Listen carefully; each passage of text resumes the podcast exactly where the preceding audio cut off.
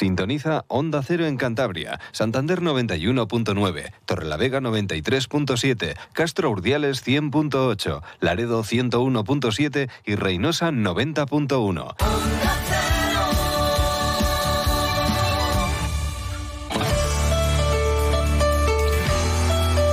Cantabria en la Onda. Deportes con Fran Diez. Onda Cero. Buenas tardes, feliz Día Mundial de la Radio. José Luis San Julián está en la realización técnica. Además de ser el Día de la Radio, es un lunes especial porque tenemos fútbol, tenemos partido del Racing por primera vez esta temporada. Un horario que no es nada positivo, especialmente para los aficionados. Tampoco para la radio y yo creo que para nadie. Pero bueno, a ver si por lo menos hace bueno en el terreno de juego, en el césped y el Racing consigue los tres puntos. Reciben los campos de sport del Sardinero a las 9 de la noche al Leganés para cerrar esta jornada 27 de Segunda División. Algo de animación vamos a tener en el estadio porque la Gradona de los Malditos va a recuperar esos elementos de animación, también la megafonía, las banderas, así que pues bueno, seguro que van a animar muchísimo a los suyos y van a alegrarnos algo el lunes. Un Leganés que salió ayer a las 3 en autobús desde Madrid y que ha dormido aquí en Santander y que está peleando pues por entrar en los playoffs de ascenso a Primera División. Empezó muy mal la liga, igual que el Racing, pero se ha ido recuperando y lleva una racha fantástica, lo venimos contando ya desde la semana pasada. De los 15 últimos partidos solamente ha perdido uno.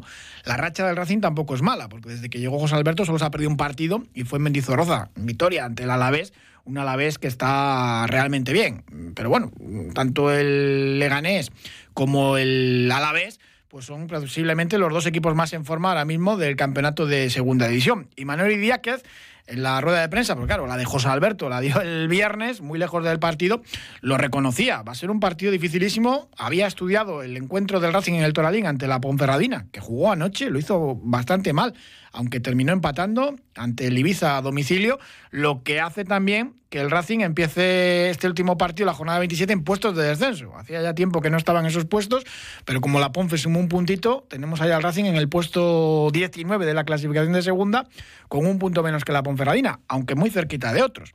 Tenemos a 5 ya y a la Andorra, a 6 al Sporting, al Mirandés y al Zaragoza y a 7 al Villarreal B.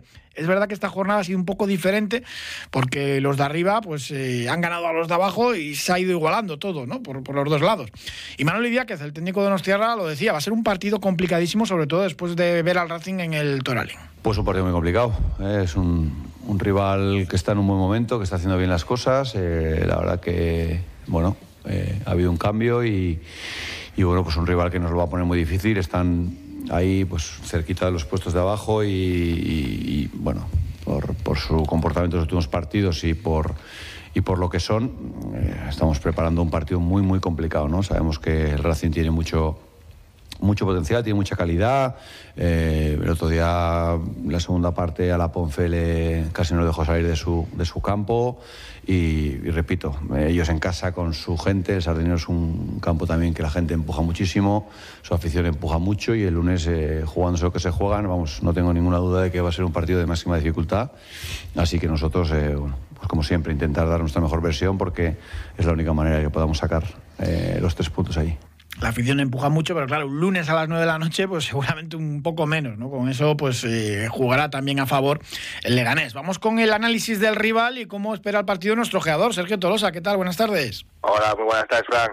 Llega un Leganés que es uno de los equipos más en forma de esta segunda división. Nos encontramos con un Leganés totalmente diferente posiblemente al que nos encontramos en la primera vuelta, ya que pues ahora mismo el equipo de Imanol Idiáquez, pues de los últimos 15 partidos únicamente solo ha perdido uno, que fue el Albacete 1-0, y está ahí pues una racha muy, muy, muy buena. Pues, de, contrariamente a como cuando empezó la liga, que empezó pues con tres derrotas consecutivas, eh, con dos victorias, no sé si en los ocho primeros partidos, el empate con el Racing, o sea que es totalmente diferente. Y luego pues es mirando un poquito pues la plantilla que tiene y cómo se ha reforzado en este mercado de invierno, yo creo que va a llegar a, los playoffs, creo que va a llegar, porque aún está un poquito lejos pues por, por ese primer inicio de, liga que le está gastando, pero es un equipo en el que ahora mismo pues en, practicando fútbol y más con el sistema peculiar que utilizan de un 1-3-4-3, pues que lo están llevando perfectamente a la acción, pues uno de los mejores equipos que vamos a ver pasar por ese dinero en lo que queda de,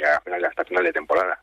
un equipo muy solvente que concede poco atrás y que arriba es que tiene muchísima calidad para hacer daño. Sí, la verdad es que ya de por sí, en el inicio de liga ellos pues siempre han tenido eh, muy buen ataque, pero es que encima luego pues se han reforzado pues con dos jugadores que son de muy buena calidad y que incluso uno de ellos pues estaba casi como loco por traerlos. Ellos pues eh, arriba jugarán con Juan Muñoz, José Hernández y el cántabro Dani Raba, pero es que encima pues eh, está para debutar ahora mismo pues Juanjo Narváez, que es un chico que viene sello de Valladolid, que en Las Palmas en la 19-20 metió siete goles y en la 20-21 en, en el Zaragoza pues metió nueve tantos y con bastante experiencia pues en la categoría y luego pues con el jugador más deseado de la categoría que era Carica Burro que al final pues se decantó por irse con el mister de San Sebastián con Emanuel Lidia que sale ganés y bueno que de momento no está teniendo oportunidad. De hecho creo que son unos 35 minutos lo que lleva en tres partidos pero bueno que al final pues es un jugador que también puede ser desequilibrante en cualquier momento. Ya eso porque añades también un lateral izquierdo que estaba en el Levante que bueno no estaba teniendo muchos minutos pero llegó a jugar con ellos en primera que es también de mucha potencia física y de mucha llegada a lo que es al, área contraria pues al final hay tocado jugadores, bueno, de hecho creo que que lo decía, que es que a mí especialmente, únicamente por esos tres jugadores, pues tiran los que los tres jugadores que para él le podían dar un salto de calidad, lo que es eh, ya la plantilla tan buena que tiene. El Racing tiene muchas bajas, siete, pero ellos también tienen cuatro bajas importantes, pues son cuatro jugadores, pues yo creo que de, primerísimo nivel. Sí, ellos tienen las bajas por sanción, sobre todo pues eh, de Shibasaki, del japonés, que jugó el último mundial con Japón, y yo sobre todo la de Nyon, que es eh, pues mítico Nyon que jugó de Granada, que jugó en el Getafe, que ha jugado más de 228 partidos, que es en primera división, por sanción, que yo creo que sobre todo pues mm, la mayor mm, baja de estos dos jugadores se va a notar lo que es en el en el central, en que está jugando de los tres de atrás, juega en el central por la derecha, porque también está lesionado, parte de Cicé en el medio campo, eh, está lesionado Omeru, que es el otro central que podía sustituirlo, que había estado jugando, las veces que Nion había jugado de lateral, y bueno, pues ahí pues es donde van a tener la mayor baja. Pero bueno, ahora sí todos los recambios que tienen son jugadores que ya tienen mucha solvencia en lo que es una categoría, es un equipo que el jugador más joven eh, tiene 25 años, pero ya ha jugado, ha jugado también hasta en primera división y lleva más de 60 partidos en segunda división, y luego pues juega un equipo que bueno, tiene pues veteranía, pero bueno, que al final pues rondan entre los 25 y los 30 años, pero que tienen todas experiencia tanto en primera división como en segunda división, por lo tanto pues un equipo muy competitivo. ¿Qué tipo de partido podemos esperar esta noche? Yo viendo un poquito los resultados que hubo ayer, eh, yo creo que vamos a ver un partido en el que los dos equipos se van a ir a por la victoria. Principalmente porque, pues bueno, pues viendo un poquito la clasificación, principalmente porque ayer el Albacete ganó al Málaga y el Burgos ganó al Oviedo, por lo tanto el Albacete, que es el sexto clasificado y marca lo que son los playoffs de ascenso, tiene 45 puntos y el, Burgos séptimo clasificado tiene 43 y nos encontramos con un Leganés que está con 38 puntos. Es cierto que falta, a ver, primero hay que partir de que falta mucha liga, pero bueno, cada vez que falta menos, te quedas lo que es a 5 puntos y entonces no te quieres descolgar un poquito de los puestos altos porque ves que los equipos no fallan y entonces pues ahí veo que el Leganés va a venir a ganar el partido. Que tienes que meter lo que es en el grupo y luego cuanta más hay que, que recordar que cuanta más arriba quedes en lo que son los puestos en la clasificación, más ventaja tienes en los playoffs de cara a los partidos de jugar el segundo partido de vuelta en casa. Y luego también pues un poquito por el Racing, pues ¿por qué? Pues porque el Racing al final juegas en casa, al final pues ahí por ejemplo el Ponferradina sumó un punto en su visita a Ibiza que te hace meterte lo que son los puestos de descenso y luego porque quieras o no, pues tenemos que mirar ya que tenemos a la Andorra con 33 puntos, con el Zaragoza, el Mirandés y el Sporting, y al final pues eh, ya te están haciendo un poco de ventaja, que al final pues oye, si tú ganas este partido, que tienes con 27 puntos, te colocas ya con 30 y te quedas ya a menos de un partido de un grupo de cuatro o cinco equipos, además, aparte de que, bueno, estos equipos están con 33, pero luego ya tenemos también otro grupito con 34, como es el Villarreal B, que va un poquito cuesta abajo, luego tienes también al Oviedo, que tampoco acaba de arrancar, y al final pues hoy estás metiendo más casi la mitad de la de la liga estás metiendo pues en problemas de cara a lo que es el descenso por eso pues yo creo que es un partido vital para los dos equipos en que a pesar de pesar de las bajas hay que salir a ganar y a competir porque somos necesitados tanto uno como el otro de los tres puntos Basta que los dos necesiten sumar eh, tres puntos para que terminen eh, firmando las tablas. Viendo el partido de anoche de la Ponferradina, el Ibiza Ponferradina, madre mía, eh, se escaparon vivos. El Racing tenía que haber ganado allí en, el Doralín. El Racing está arrastrando principalmente dos fases que ha habido lo que es en a lo largo de la primera de la primera vuelta. El primero fue por los cuatro primeros partidos que hicimos cero puntos, eso está claro, y luego la semana esta tan nefasta que tuvimos con la, visita de Lugo a los campos después del Sardinero, la salida a Ibiza y, la, y el siguiente partido aquí con el con el Mirandés que sumamos cero puntos. Entonces ahí es donde yo creo que son los mayores problemas que hemos tenido. ¿Por qué? Pues porque al final fueron tres equipos en los que estaban en ese momento muy mal. Bueno, de hecho dos siguen último y penúltimo. Y luego, pues al final, esos son nueve puntos sumados a los otros 12 de la mental, pues o sea, ya te hacen eh, sumar de muchos números, o sea, 21 puntos son que no has sumado y que al final pues eso te acaba arrastrando. Eh, si nosotros hubiésemos eh, ganado, puntuado pues en Ibiza, que también nos comprobamos, me acuerdo que en aquel momento con puntuar en Ibiza y ganar los partidos de casa, pues oye, es que al final si te das cuenta, eh, los equipos que te han ganado antes están con 33 puntos, a poco que hubieses hecho cuatro puntos o cinco de esos nueve puntos en ese momento, estabas en esos mismos puntos que están ellos y estarías pues que sí en la zona media baja de la clasificación, pero no te ha dado como te encuentras ahora mismo, que te vas a enfrentar, bueno, ahora hablaremos de los jugadores del equipo rival, que te vas a enfrentar a un equipo que es muy poderoso y que aspira al ascenso. Pues repasamos ese posible 11 del conjunto pepinero. Mira, pues eh, partiendo del sistema del 1-3-4-3 que habitualmente juega Imanol Idiáquez, en portería jugaría a riesgo, por todos conocido, eh, el chaval de la Real Sociedad que debutó muy joven, más de 100, de 100 partidos en primera división, 200 en segunda, ya sus 39 años, capaz de lo mejor y de lo peor, lo mismo pues te hace un paradón en la escuadra, que lo mismo pues te sale una salida hay un poco a lo loco la portería y se le escapa el balón. Pero bueno, eh, al final es un jugador que en los momentos decisivos, pues al final siempre tiene el temple de la veteranía. En la línea de tres de defensa sería fijo son Sergio González, de 30 años, con un 88, tercera temporada allí eh, en Leganés, 92 eh, partidos en segunda división, y Jorge Sainz de 26 años, estuvo en la cantera de Valencia, se dio en el Mirandés y también cuenta con 140 partidos en segunda, por lo tanto bastante experiencia. El tercer jugador sería Josema, que sería el que hemos, hemos hablado del sustituto de Nión y de Omeru, eh, que son baja, que bueno, pues también es, el jugador que digamos el central que menos juega y aún así pues es un jugador que de 26 años que ha pasado por el Elche, por el Valladolid y acumula pues 35 partidos en primera división y 48 lo que es en segunda, pues te hace ver un poquito la calidad que tienen ellos en defensa, que han contrastado ahí con la veteranía que tienen y, partidos jugados sobre todo pues en esta categoría y en la y en primera división.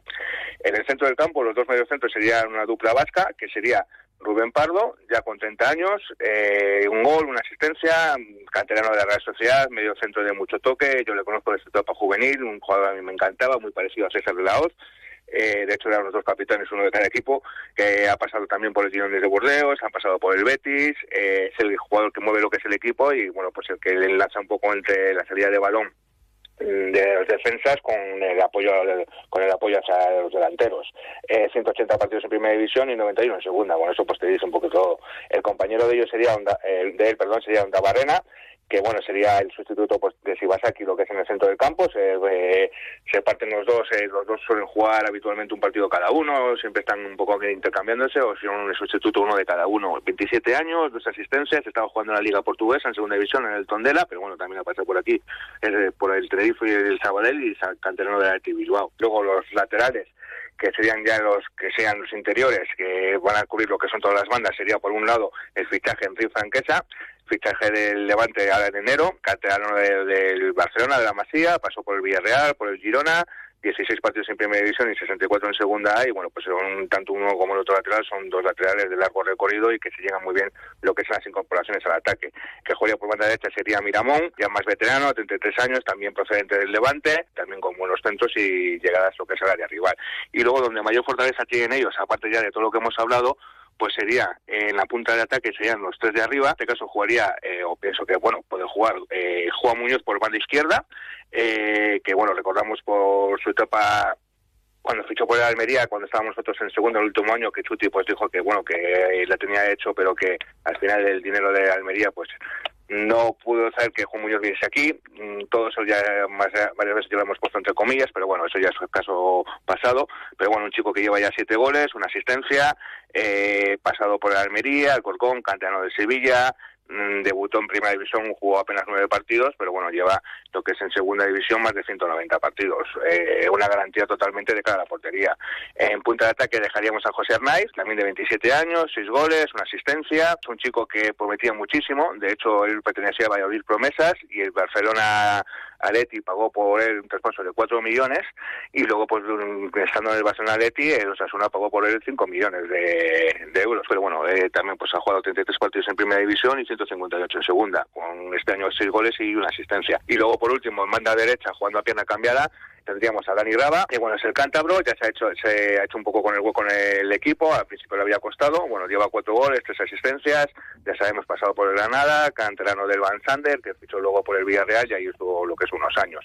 Y luego, pues si es poco ya con estos tres jugadores arriba, pues los recambios que tendrían en el banquillo sería Juanjo Narváez, que es el colombiano que hemos hablado antes, Caricaburro y Yassin Kasmi, que bueno, es un chico marroquí de mucho envergadura en el que es peligroso lo que son los balones largos y balones aéreos. Bueno, pues está clarísimo que es un auténtico equipazo. A ver si el Racing consigue dar la campanada y, suma en este lunes en los campos por el de tres puntos. Sergio Tolosa, muchísimas gracias, como siempre. Muchas gracias, Fran. Un abrazo es que el Leganés hace nada estaba en, primera división y el Racing con siete bajas. Veremos a ver. Sangal y Baturina, en principio, eh, titulares para José Alberto. Vamos a seguir haciendo previa del Racing, pero con una persona que ha sido protagonista este fin de semana, Eder Rey, que es el autor de las letras de las chirigotas de Santoña. Y claro, la gente sí que puede notar en las letras que es muy futbolero, le encanta el fútbol. Lo que no sabe la gente es que estuvo jugando un montón de años al fútbol en Cantabria, entre tercera, preferente, muchos equipos. El Meruelo, le recuerdo, eh, por supuesto en el Santoña, en fin. Por allí le tenemos, en Cádiz. Eder, ¿qué tal? Buenas tardes. Hola, muy buenas tardes, aquí estamos. Y enhorabuena, sigues allí en Cádiz. El miércoles, la semifinal, hacéis historia, la primera vez que una chirigota de fuera de Andalucía llega, llega tan lejos. ¿Qué se siente el domingo cuando leen las chirigotas que han pasado a, las semifinales? Eh, ¿qué, ¿qué, se siente en ese momento? Los viñanos. Fariña. Bueno, yo de cuando están diciendo quién pasa y cuando nos nombran y me pongo a correr como si fuese un maratoniano. Yo no sabía, no sabía ni cómo reaccionar.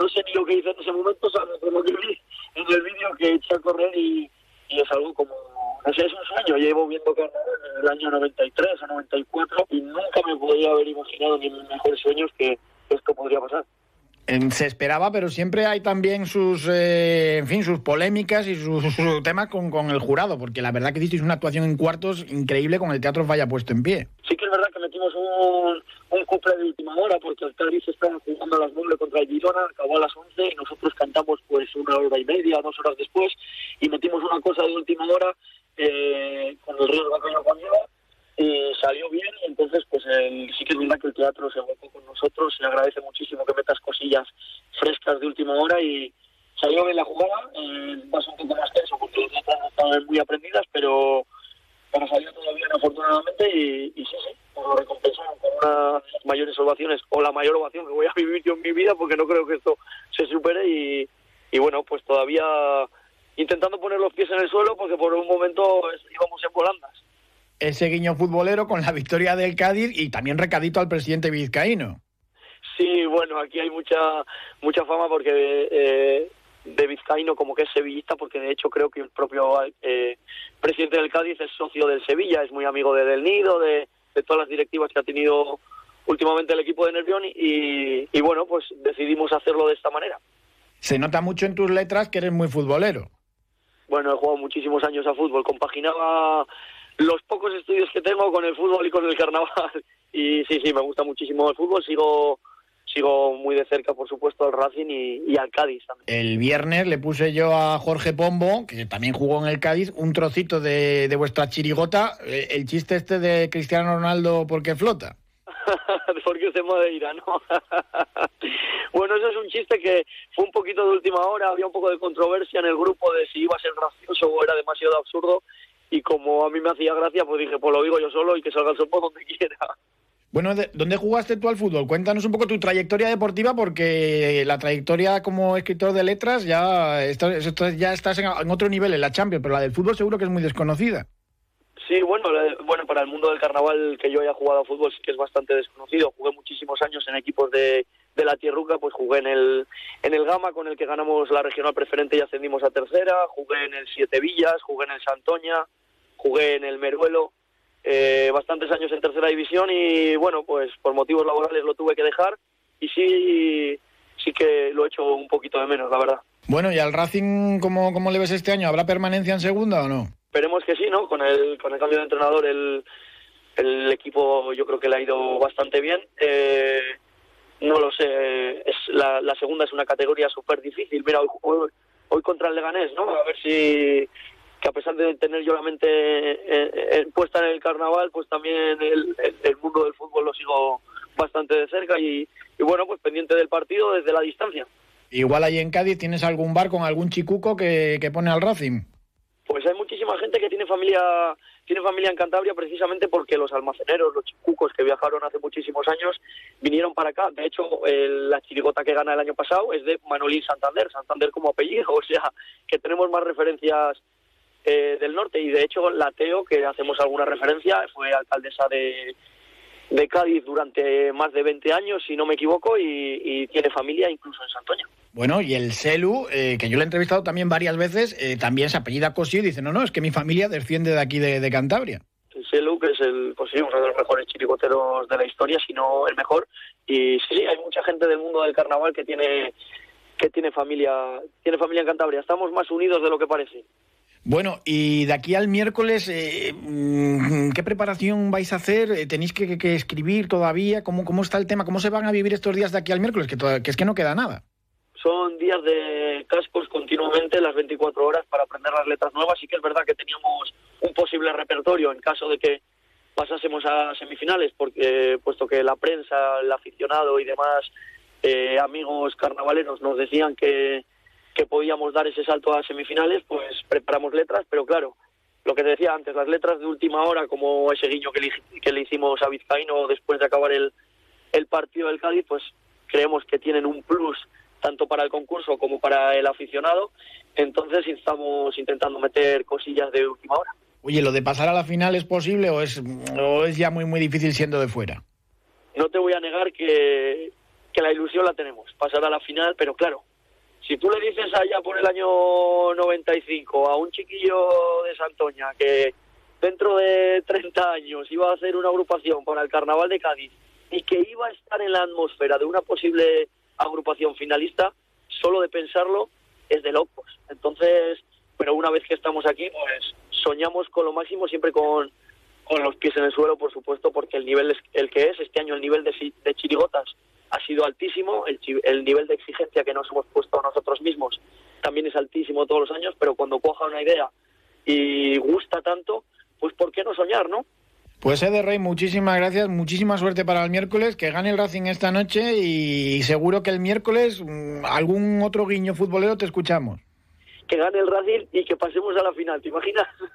Ojalá, ojalá, ¿por qué no? Lo estoy pensando, seguro que sí. Ya te lo dije la otra vez, mm, yo veía las semifinales, pues ¿por qué no, por qué no la final? A seguir haciendo historia la chirigota de Santoña. Muchísimas gracias, Eder. Muchísimas gracias, Fran. Como soñar es gratis, pues seguiremos soñando. al juego que hace el Cádiz cada jornada en cada partido. Y hoy le han ganado al Girona, qué maravilla.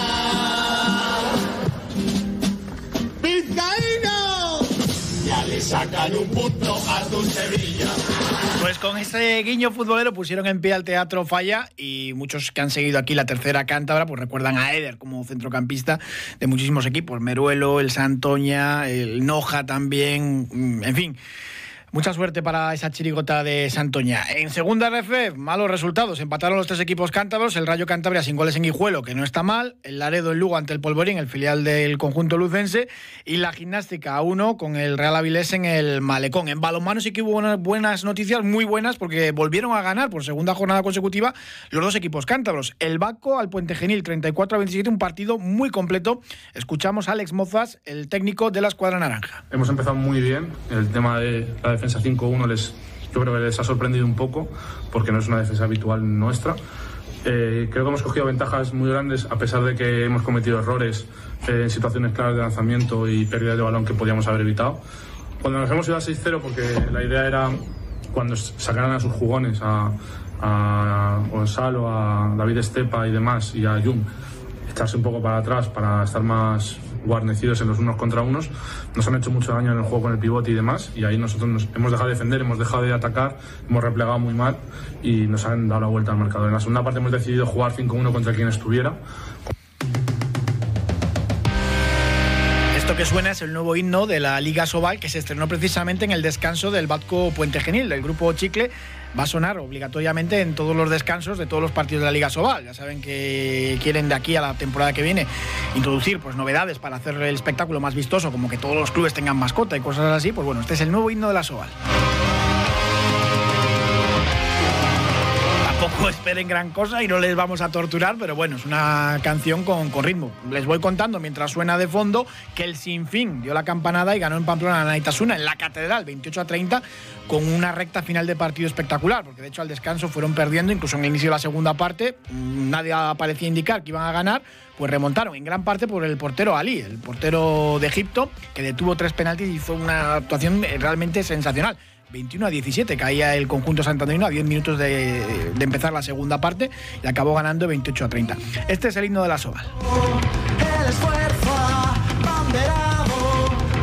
Como un rayo se titula y hay que destacar también de este fin de semana la victoria del Mazabi Independiente en Zaragoza ante el Fénix. Saludamos a Tristán Mocimán, que es el entrenador del Independiente. Buenas tardes, Tristán. Muy buena, ¿qué tal? 27 a 29 con un golpe de castigo, sufriendo ahí, eh, pero victoria que es lo que vale y ahora mismo terceros en ese grupo élite del periodo de ascenso a, a, la máxima categoría. Sí, sí, sí, un partido muy parejo como bueno como van a ser todos los partidos de este grupo élite. Se lo vengo diciendo a los jugadores de hace tiempo, van a ser todos partidos de dos puntos arriba, dos puntos abajo, que se van a definir el último minuto. Y así tal cual fue el partido en Santander con Sarao y este, y este de Fénix en Zaragoza. El Fénix Tristán, que es que, eh, hombre, ya era potente en la primera ronda, pero es que ha fichado a cuatro neozelandeses para esta ronda élite, con lo cual ya pues es un equipazo.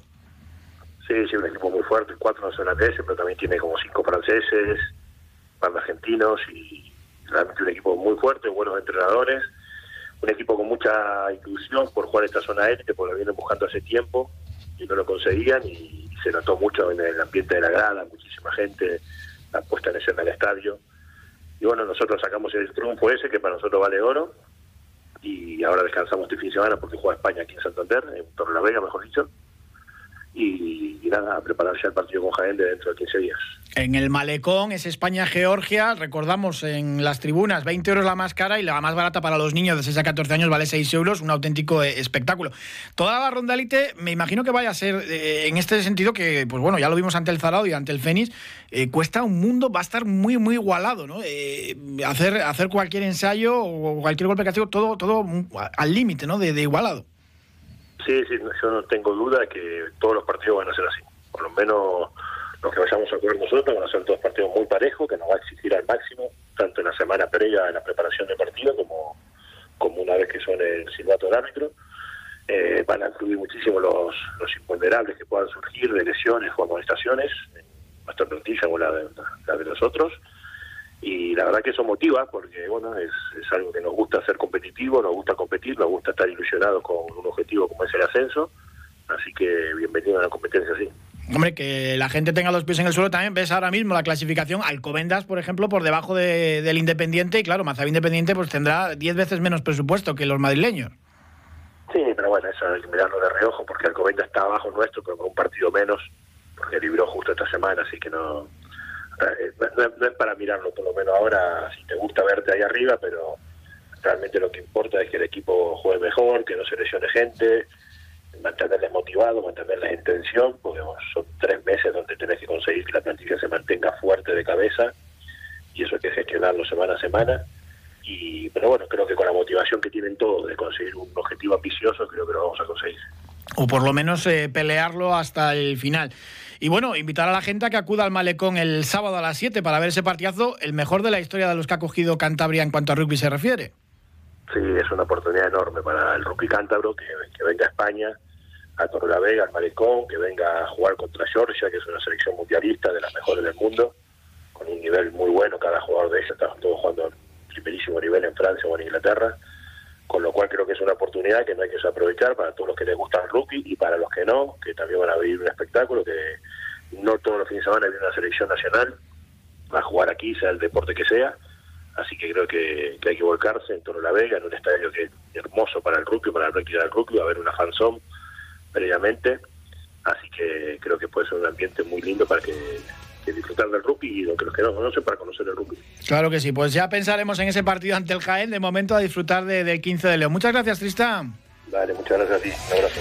Y en voleibol, doble derrota para el voleibol textil en la Superliga masculina y para el voleibol Torre la Vega en la Superliga 2 eh, femenina que cayó en Madrid también por 3 a 0. Muchas gracias por habernos acompañado. Mañana más información deportiva aquí a las dos y media.